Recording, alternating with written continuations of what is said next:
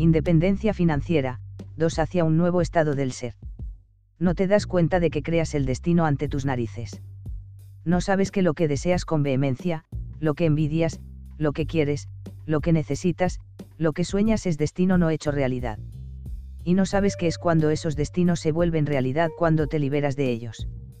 Una manifestación ante nuestras caras no es un milagro de manifestación, es un milagro de alivio.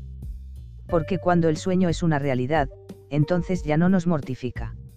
Solamente deja de esclavizarnos cuando se convierte en realidad y, al momento de manifestarse en el mundo material, nos abandona.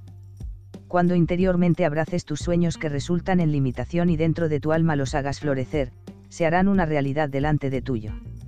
Lo que se acepta con emoción en el alma, se manifestará. En este plano, el destino lo controlan el tiempo, la distancia, el espacio y la velocidad de la vida. Estás en un flujo de tiempo. Nuestra mente está en el futuro, nuestras emociones en el ahora y nuestro cuerpo en el pasado. Así es como vivís.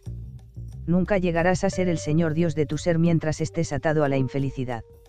Sueñas con tener una idea propia, ser una persona creadora, ser inventivo, lograr un invento que sea apreciado en todo el mundo. Pero la falta de oro inhibe el sueño. De modo que regresas a la rutina del trabajo y vives como un genio frustrado, mientras tu sueño se queda suspendido por encima de ti. Esa es la dualidad, lo deseas, pero piensas que no lo mereces.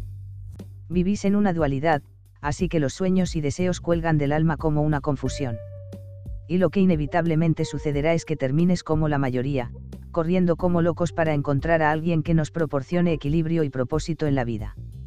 Un nuevo estado del ser el gozo. El gozo no se puede definir en términos de leyes, va mucho más allá de ellas. El gozo es lo que has perdido.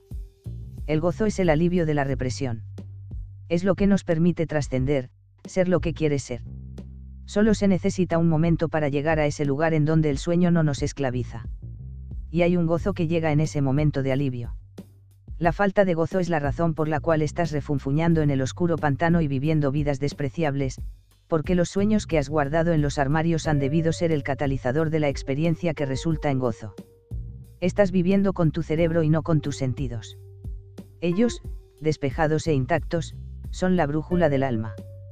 Vives en el pasado, viendo lo que quieres ver. Ves el mundo a través de ojos sin vida. Fin de la publicación.